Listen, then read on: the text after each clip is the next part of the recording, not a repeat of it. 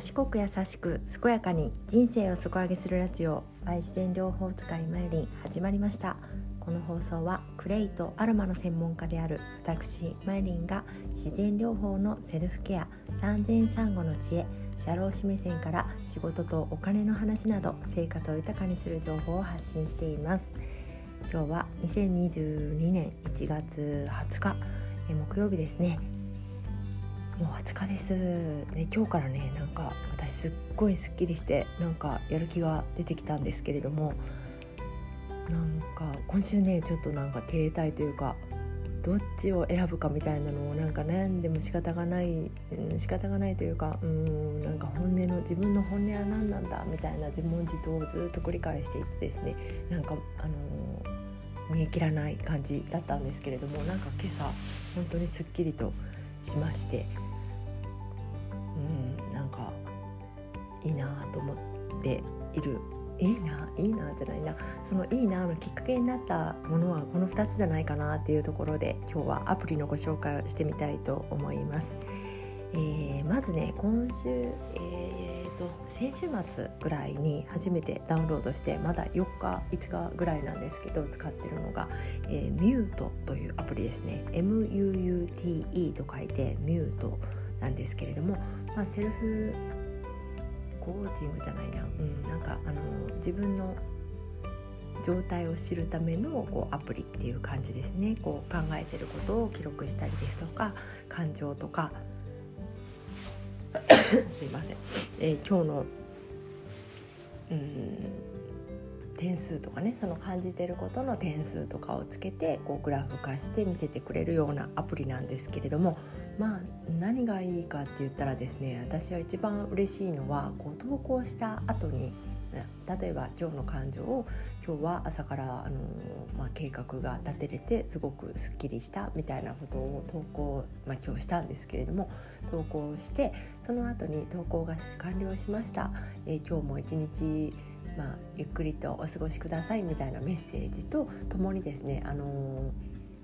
まあ、有名人有名人というか、まあ、歴史上的な有名人の名言的なことが載っていてですねなんかすごくこうさりげなさがいいなと思って名言送りますって感じじゃないところがねすごくいいなと思っているところとその今週考えていることとか感じていることのこう内容の細かいところじゃなくて何に関すること自分とか仕事とか家族とかそういう何に関することが一番投稿してるのかとか自分は何を一番感じたりあの考えてるのかっていうところを視覚化して見せてくれるんですね。こう例えば自分のことが多かったら自分って書いてある丸い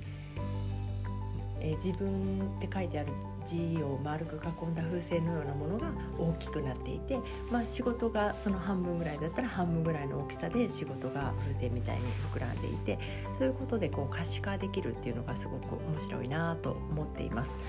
あと感情の変化をですね例えば嬉しいを30点とかねこう怒りを50点とか自分であのつけて投稿するんですけれどもそれもこう棒グラフ棒グラフじゃないなあれなんだろう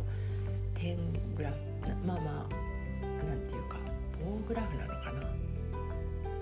まあ、レーダーみたいな感じで見れるんですよね。そのグラフ化しているのがすごくいいなと思っています。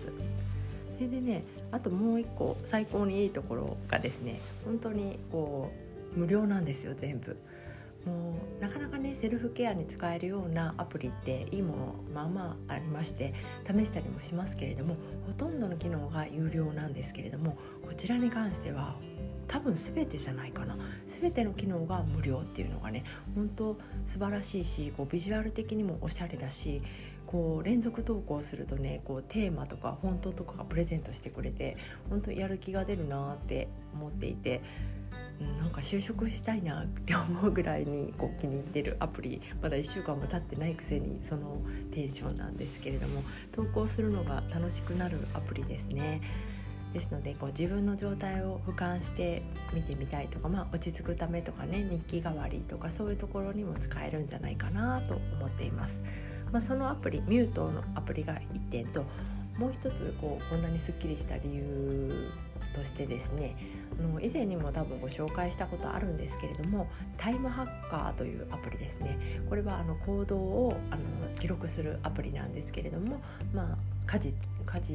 といってもいろいろね細かいところがあるじゃないですか。こう料理とか洗濯とかそういうアイコンをあのおのおの自由に設定できてでそれぞれの時間を記録していくアプリなんですけれどもえさらにですね二重でも登録できるというねこう料理しながら音声聞くとかそういうことも私はよくあるのでその二重の時間も登録できるっていうのがすごくいいポイントだなと思っていてまあ音声を聞くとかそのヘッドホンのアイコンみたいなのがないのとあとアイロンがけのアイロンのアプリがないのあアイコンがないのでそこだけ今ねなんか欲しいって思ってるところでこう要望してみたんですけれどもねそれがつけるつくといいなと思っています。なのでこのタイムハッカーはね以前にも試したことあるんですけどそういつもいつもすることではなくってうん、なんか今日最近時間ないなーって感じた時にですね実際の時間を測ってこう無駄なことしてないかなっていうところを自分で知るために使うのがいいなと思っています。まあ、でもまあうん、時間ないなと思ってなくてもやっぱり定期的にこう振り返るとすごくいいんじゃないかなと思ってやっぱり測るとなると急いで頑張ってやるのであの減らしたいものは急ぐしこう頑張りたいものは頑張ってやるしすごく測るってすごいなって思っています。だからそのねタイムハッカーはね増やしたいものと減らしたいものも登録できるのでそういうこう増やしたいものに関しては多分リマインドが来るのかな。ちょっと設定がよく見えてないですけれども。だから家事系はできるだけ減らしたくってこう趣味系とか仕事系は増やしたいっていうね私の願望なんですけれども。なかなかこうやりたいことがたくさんある人にとってはこう、うん、なんか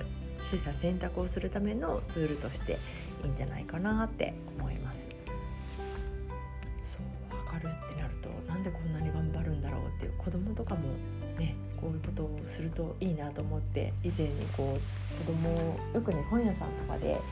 学習用のタイムストップウォッチみたいなものが売ってて結構2,000円ぐらいするんですけどそれを買ってたんですけどねこれ全然使われてなくってあまあ使われてるタイマーとしては使われてるけれどもこう自分時間とか楽しい方の時間を測る時に 使われていてこう勉強する時間としては使われてないんですけれどもまああのー、こういうアプリがねあるのはすごく今ありがたいなと思っていてなんかね人に会いにくかったり、まあ、人に会って話すっていうのもとってもいいですけれどもやっぱり自問自答で済むならやっぱりそれに越したことがないというか完結できるっていうのはいいなって思っています。だから私はね今度からあのできるだけこう満月とか新月のタイミングのを利用してですね本当にだそれは何て言うのかな利用してって感じですね使わせてもらってるって感じなんですけれどもやっぱりあの満月の時に振り返りでこのタイムハッカーで自分の行動を見直すっていうのを、えー、続けてみようかなって思っています。家事減らしたいんですけどやっぱりすごい時間かかっていて今日もあの朝ごはんとお弁当を朝作るんですけどやっぱり1時間近くかかるんですよね作るのに。作るのに1時間近くかかって、まあ、食べるのは本当 5分10分っていう感じで。